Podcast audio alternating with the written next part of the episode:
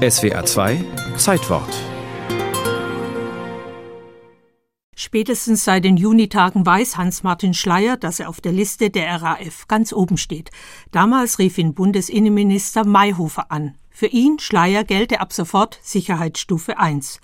Zur selben Zeit Präzisionsarbeit im linksextremistischen Untergrund.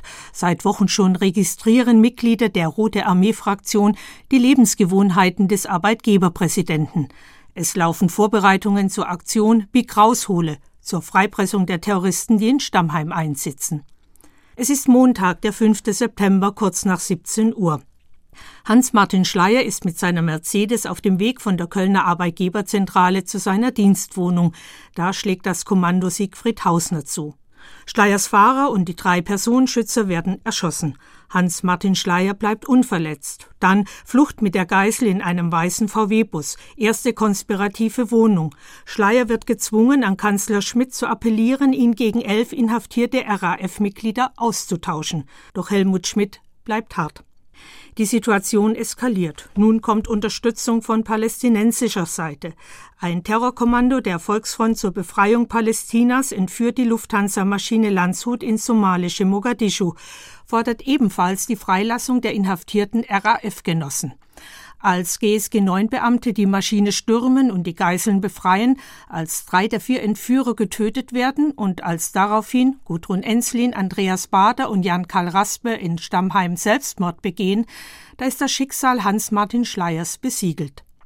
Es ist der 19. Oktober 1977. Mehrere Nachrichtenagenturen bekommen nachmittags ein Kommuniqué zugespielt. Wir haben nach 43 Tagen Hans-Martin Schleiers klägliche und korrupte Existenz beendet. Herr Schmidt, der in seinem Machtkalkül von Anfang an mit Schleiers Tod spekulierte, kann ihn in der Rue Charles Peguy in Mulhouse in einem grünen Audi 100 mit Bad Homburger Kennzeichen abholen.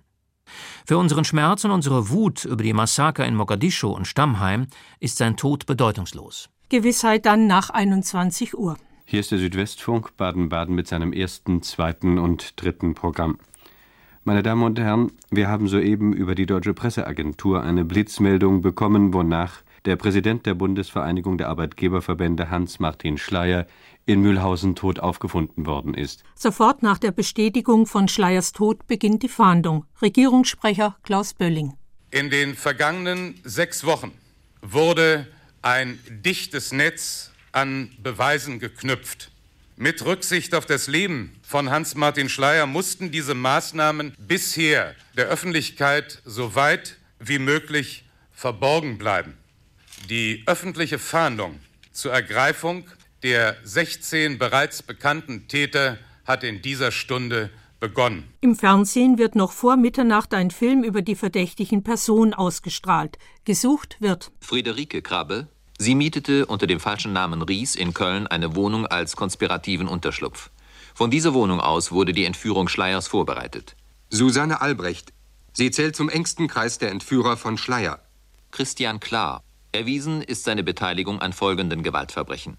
An der Entführung Schleiers und dem vierfachen Mord an seinen Begleitern. Gesucht wird auch die Nach der Ermordung Schleiers mussten sich die Verantwortlichen viele Fragen gefallen lassen. Warum zum Beispiel ging niemand den Hinweisen der örtlichen Polizei auf die erste konspirative Wohnung nach?